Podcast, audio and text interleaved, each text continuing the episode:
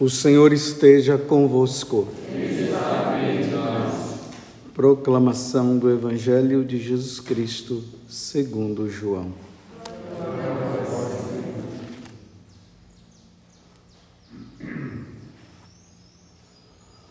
Naquele tempo, Jesus foi com seus discípulos para a região da Judéia. Permaneceu aí com eles e batizava. Também João estava batizando em Enon, perto de Salim, onde havia muita água. Aí chegavam as pessoas e eram batizadas. João ainda não tinha sido posto no cárcere.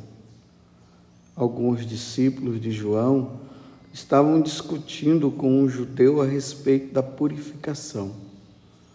Foram a João e disseram: Rabi, aquele que estava contigo além do Jordão e do qual tu deste testemunho, agora está batizando e todos vão a ele. João respondeu: Ninguém pode receber alguma coisa se não lhe for dada do céu. Vós mesmos sois testemunhas daquilo que eu disse. Eu não sou o Messias, mas fui enviado na frente dele. É o noivo que recebe a noiva. Mas o amigo que está presente e o escuta enche-se de alegria ao ouvir a voz do, do noivo. Esta é a minha alegria e ela é completa. É necessário que ele cresça e eu diminua. Palavra da salvação.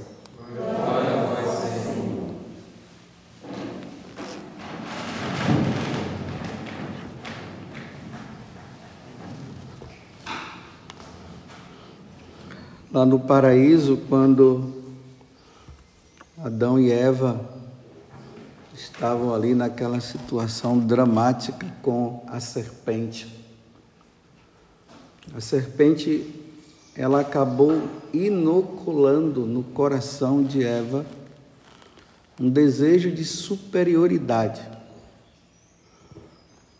Se você comer do fruto dessa árvore, você, você vai ser como Deus. E esse desejo de superioridade, ele passou de Eva até nós. E até hoje existe dentro do nosso coração. E quem disser que não tem isso é, é um mentiroso. Esse desejo de querer ser superior ao outro e se apegar ao que se tem, ainda mais quando se trata de questões de cargos. Há um desejo no coração do ser humano de querer ser alguma coisa de querer ter o poder. No entanto, com João Batista isso não aconteceu. A diferença de João Batista para Jesus era de seis meses. E João Batista veio para preparar um povo para receber Jesus. E ali nas mediações do Rio Jordão, fama de João Batista estava crescendo. João Batista estava em alta. Ele estava mesmo, era like para ele. João Batista, todo mundo ia atrás. Até mesmo os que não gostavam dele iriam por curiosidade para saber quem era aquele homem que estava fazendo toda uma movimentação ali nas margens do Rio Jordão e as pessoas seguindo ele e se batizando e tudo mais. Agora imagina, né? As pessoas iam atrás de João Batista, mas ao mesmo tempo ele tinha os seus discípulos. Então, provavelmente os discípulos se orgulhavam, né? Eu estou com ele, ele é meu mestre. Né? Quem é que não gosta de estar próximo de uma pessoa que está em alta? É assim, o ser humano também se aproveita de tudo. Tudo é forma de se engrandecer. E agora estava acontecendo algo. Aquele homem que Jesus, que João Batista havia batizado, agora as pessoas estavam indo atrás dele. E aqui está acontecendo um problema. A fama de João Batista está acabando. Agora apareceu um outro melhor. O ser humano é assim, viu? As pessoas vão sempre atrás daquela, daquele que é conveniente. Quando percebe que tem um que é melhor, a pessoa abandona, é assim. Abandona para ficar com outro, porque o outro é melhor. E agora eles ficaram enciumados. Inveja, tudo, está tudo aqui misturado. Ciúmes, porque gostam tanto de João Batista e está sendo substituído por outro. Inveja, porque o outro está crescendo e de cá está diminuindo. Agora eles vêm tirar satisfação com o João Batista. Olha, João Batista o cara lá está batizando mais gente do que você. Aí veja a atitude de João Batista. Ele diz assim: Ninguém pode receber alguma coisa se não lhe for dada do céu. Então, a primeira coisa que ele reconhece é: olha, tudo que eu fiz até agora não foi por causa, não foi por força minha, não foi porque eu quis, não foi porque eu cheguei nesse ponto por minhas próprias forças. Foi Deus quem deu. Isso é humildade reconhecer as, as limitações próprias de cada um. E depois ele diz: Vós mesmos sois testemunha daquilo que eu disse. Agora, eu não sou o Messias. Eu estou, eu preparei o povo para o Messias. O Messias é ele. Ele é o Messias. Por isso que antes ele aponta, né? Eis o Cordeiro de Deus que tira o pecado do mundo. E aí, outra coisa que o pecado dos nossos pais trouxe por meio do, do demônio, né? Se entriste, em vez de nós nos alegrarmos com o crescimento do outro, nós nos entristecemos. Está ocupando o meu lugar. Aí o pessoal fica triste. Vamos lembrar também lá é, o, o Caim e Abel Caim ficou com uma cara que até Deus disse: muda essa cara, por que, que você está assim? Não deixa a coisa tomar conta, não. Muda essa cara, Caim. E aí há um, há um entristecimento com o crescimento do outro, principalmente quando o outro aparenta querer ocupar o meu lugar. E aí a tendência da pessoa é fazer o quê? É tirar ela da reta, né? Arrumar um jeito para tirar. E João Batista aqui está dizendo o quê? Eu me alegro com ele. Que bom que ele chegou. E olha que João Batista aqui começa dizendo que ele ainda não tinha sido preso. Ele poderia, por exemplo, estar tá preso e estar tá dizendo, ah, agora não tem mais jeito para mim mesmo, então deixa o outro lá. Mas não, ele estava solto, ainda não tinha sido preso. Então ele se alegra. E aí ele termina com essa frase maravilhosa, que deveria ser um projeto de vida para cada um de nós. É necessário que ele cresça e eu diminua. É necessário que ele apareça e eu desapareça. Nesse mundo hoje de rede, rede social, sociais, redes sociais. Olha como é que é. Uma disputa crescente. As pessoas cada vez mais elas fazem os seus posts lá e elas querem que cada vez mais apareça pessoas e elas ficam observando para ver se tem alguém que tem um post maior, melhor do que o meu, e aí quando observa o bico já vai ficando grande e estão ocupando o meu lugar. Quando há uma falsa humildade por parte de muitos. Onde está a falsa humildade? Quando a pessoa ela está reinando e não tem ninguém que a impeça, ela dá uma de humilde. Porque não tem ninguém. Mas quando aparece alguém, pronto, aí começa. E o pior é quando isso é utilizado dizendo que é por meio da evangelização. Aí a pessoa diz assim: não, eu tenho que ter muitas pessoas. Eu tenho que ter muitos discípulos, não. Quem tem que ter muitos discípulos é nosso Senhor Jesus Cristo. E a pessoa usa esse termo, né? Os meus seguidores. Não, não nós católicos, e, e ainda mais os católicos que estão empenhados na evangelização, nunca pode usar isso. Os meus discípulos, os meus seguidores, não são os seguidores de nosso Senhor. É levar as pessoas para Jesus, não levar para mim. E aí aquela, aquele sentimento, quantas pessoas aí depressivas porque não está tendo mais seguidores. Então será que você não quer admitir que seu tempo passou?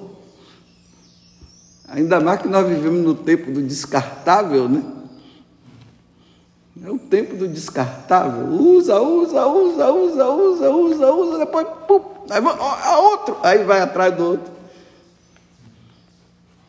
Aí as pessoas, em vez de elas dizerem, fazerem como João, eu me alegro porque agora tem outro que tá, que é melhor do que eu, graças a Deus.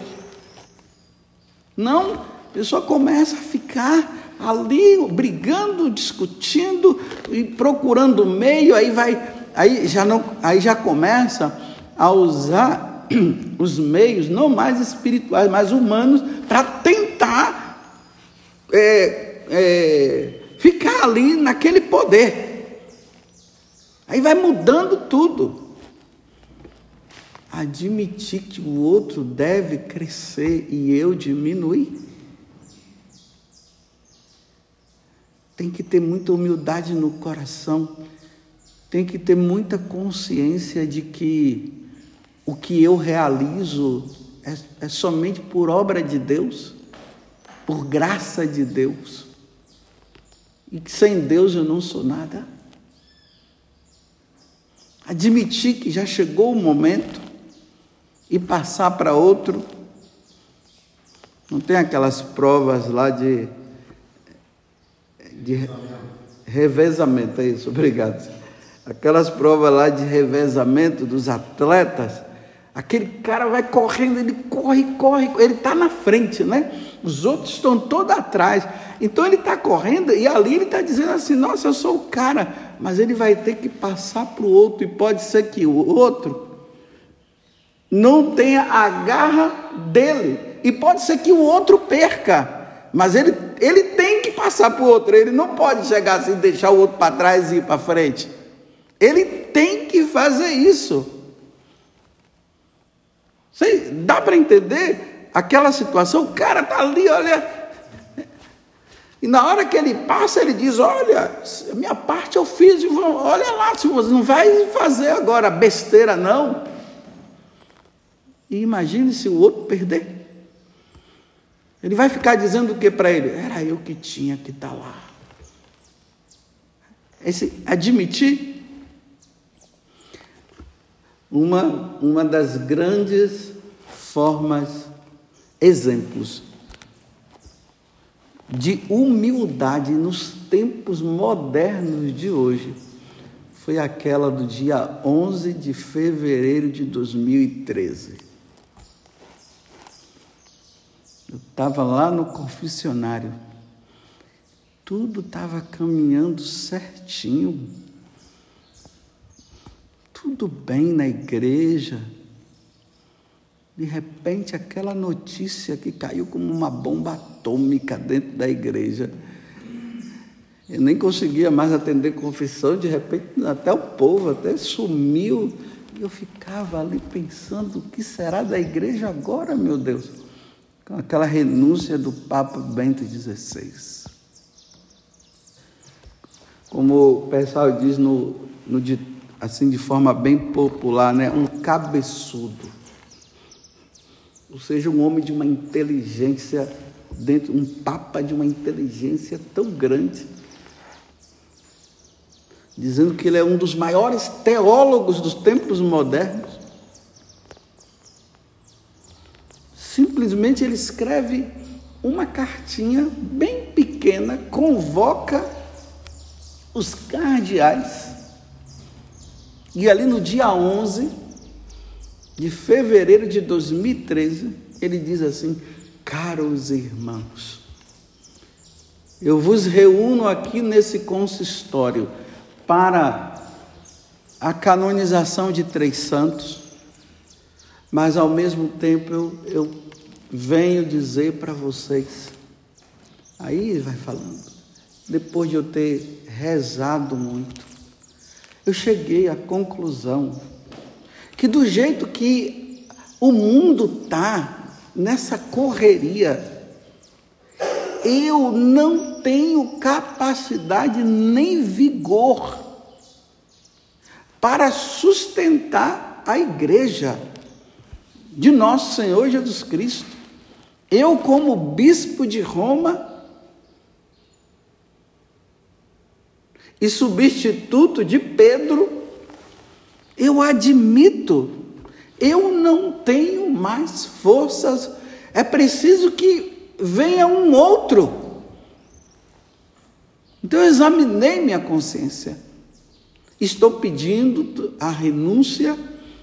Então no dia 28, que era dia 11, né? Dia 28 desse mês, né? 28 de fevereiro de 2013, a igreja vai ficar vacante. E vocês vão se reunir e olha, e vão ver uma pessoa que seja competente para o conclave, para ajudar lá no conclave. E aí termina com uma frase espetacular. E peço perdão a vocês das minhas faltas uma bomba. O mundo não estava acostumado a uma coisa dessa, encontrar uma pessoa com uma capacidade que tem de admitir que está na hora de passar o bastão para outro. A minha idade não comporta mais. De uns dias, de uns, um tempo para cá, eu, as minhas forças ficaram para baixo. Eu não tenho vigor mais. Aí ele disse, e aí eu cheguei à conclusão que a igreja de Cristo não pode ser sustentada somente por bom exemplo e palavra, não, é por oração. E agora eu me, eu me entro numa situação de rezar. Chega de falar tanto, agora é o momento de eu rezar. E é isso que ele está fazendo. O mundo não estava acostumado, não. Aí começou um monte de gente a inventar coisas que o Papa foi pressionado é, a largar o, o, o, o ministério petrino. Ninguém estava acostumado. Que ele estava querendo sim, aí tem um, um, uns é, fanáticos por aí dizendo que o, o, o Papa Bento XVI está lá preso lá dentro, escravizado, porque ele quer falar, mas ninguém deixa falar. Bem, isso ele não falou. O que ele falou foi: Eu estou sem força. Foi isso que ele falou. E a igreja precisa de uma pessoa mais capacitada do que eu. Olha, admitir uma coisa dessa. E ele, um homem capaz, de uma inteligência, como eu já falei antes, O mundo não estava preparado para uma coisa dessa, não, porque o mundo hoje entrou num lugar que quer ocupar o lugar de Deus, primeiro que já quer ocupar o lugar de Deus, os homens. E segundo, ninguém quer, ninguém quer ocupar o meu lugar, ninguém quer, ninguém quer permitir que ninguém ocupe o lugar dele, porque ele acha que sem ele a coisa não caminha, não.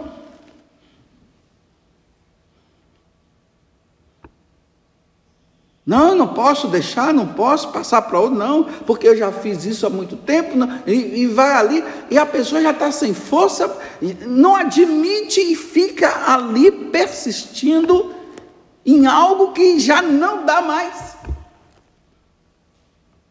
O mundo não estava acostumado com isso, como os discípulos de João Batista não estavam acostumados também. Admitir que Jesus era o substituto dele?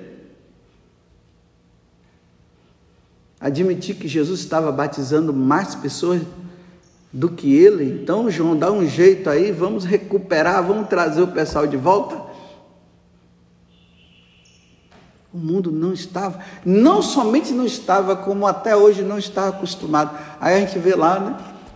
Papa Francisco aí, é um monte de gente falando um monte de coisa em relação ao Papa Francisco. Aí o Bento XVI lá quietinho, rezando. Aí estão dizendo que estão prendendo ele lá dentro. E as consequências da igreja, colocou uma bomba, as consequências da igreja, na mão de outro, que ele poderia ter ido até o fim, como São João Paulo II, né? E foi ali, olha, as mãos trêmulas, com aquela doença, o mal de Parkinson. Aí, quando não teve mais jeito mesmo, que já estava prestes a morrer, aí ele morreu. Aí ele morreu dizendo: Deixa eu ir para a casa do Pai. Isso aqui sim, tá vendo? São João Paulo II, aí se foi até o final. Aí começaram: o outro é um covarde. Na hora que a coisa ficou feia, o que aquele fez? Ele jogou, saiu largou o leme e colocou na mão de outro. Mas ninguém consegue observar a humildade do homem de dizer assim: eu não tenho mais vigor, eu não tenho mais força. E cada vez mais que eu vejo, eu percebo que é isso, eu estou ficando cada vez mais para baixo. Não dá para. Tem que ter uma pessoa mais capacitada. Aqui abre um parêntese, não estou aqui questionando nem falando se o que vê é capaz ou não, se é melhor ou não, se era a pessoa ideal ou não. Isso aqui não é questão minha, é questão de Deus. Isso aqui é Deus, quem resolve é Deus. Quem resolve o problema da igreja é Deus. É Deus quem sabe o momento que esse ou aquele deve ou não. Será que Deus queria que Bento XVI saísse? Não sei. Bem, fecho parênteses, eu vou continuar, porque eu me perdi um pouco, mas vamos continuar no que eu estava dizendo. Será que Deus queria que Bento XVI saísse? Eu não sei. Vai perguntar para ele. E pelo visto, ele não vai te responder, ele vai ficar em silêncio. O que eu sei é que diante disso ele admitiu que já não dava mais para ele.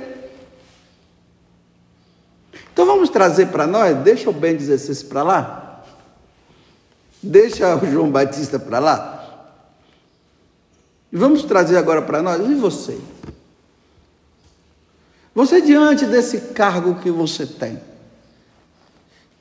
e de repente você já percebe que já não tem mais força, não tem mais vigor. Você sabe que está na hora de entrar outro.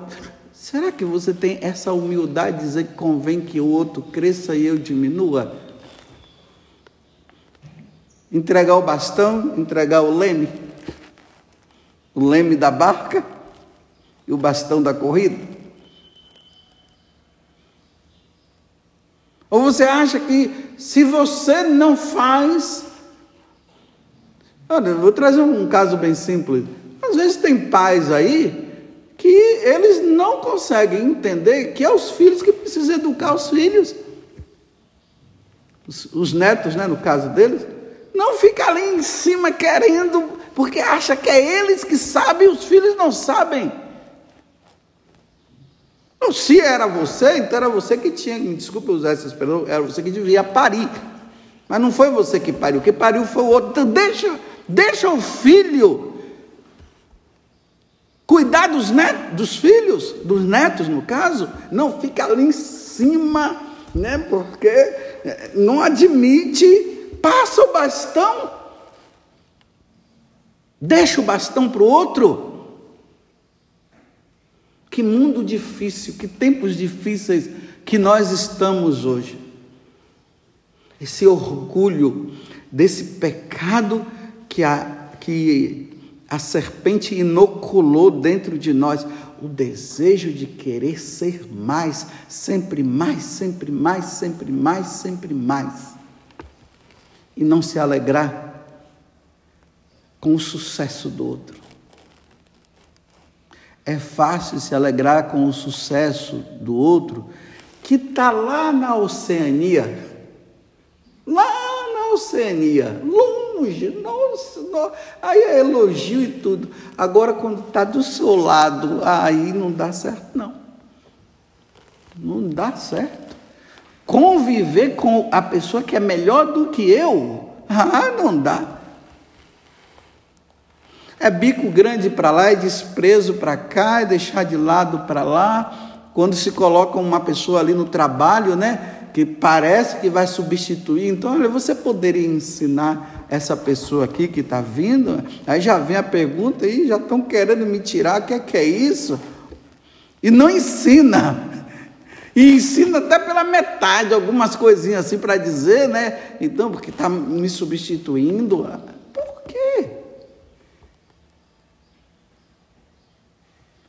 Nós estamos de passagem.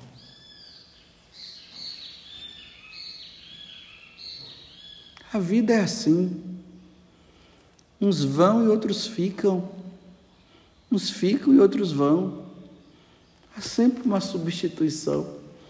Ninguém é insubstituível, só Deus. Deus não é insubstituível. Deus sim. Mas nós, convém, é fácil dizer assim também, olha, você tem que ser melhor do que eu. É, melhor do que eu enquanto eu estou agindo. Mas na hora que eu estou vendo que agora, aí não tem mais isso não.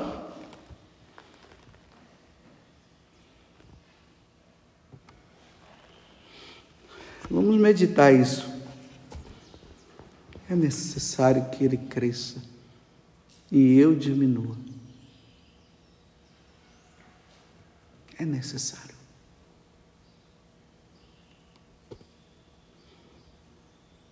É necessário que agora o outro faça. É necessário que eu me aquete, fique no meu canto. A minha mãe agora está com 85 anos, ela está no cantinho dela. Faz as coisas dentro de casa, vai. A minha mãe não fica ali agora querendo mandar no, nos filhos dela tudo, tudo marmanjo, tudo grande.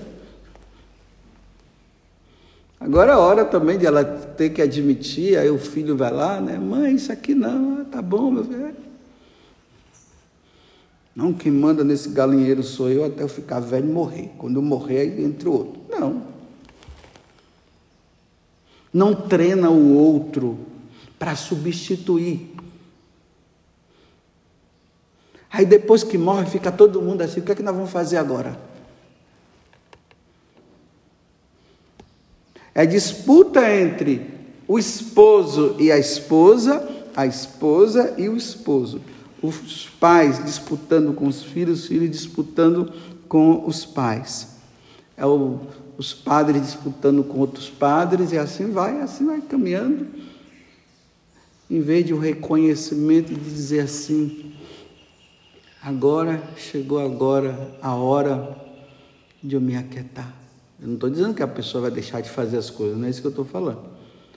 Estou dizendo, assim, agora chegou a hora de eu me aquietar. Vai o outro. Faz igual a águia. Pega o filhote e joga.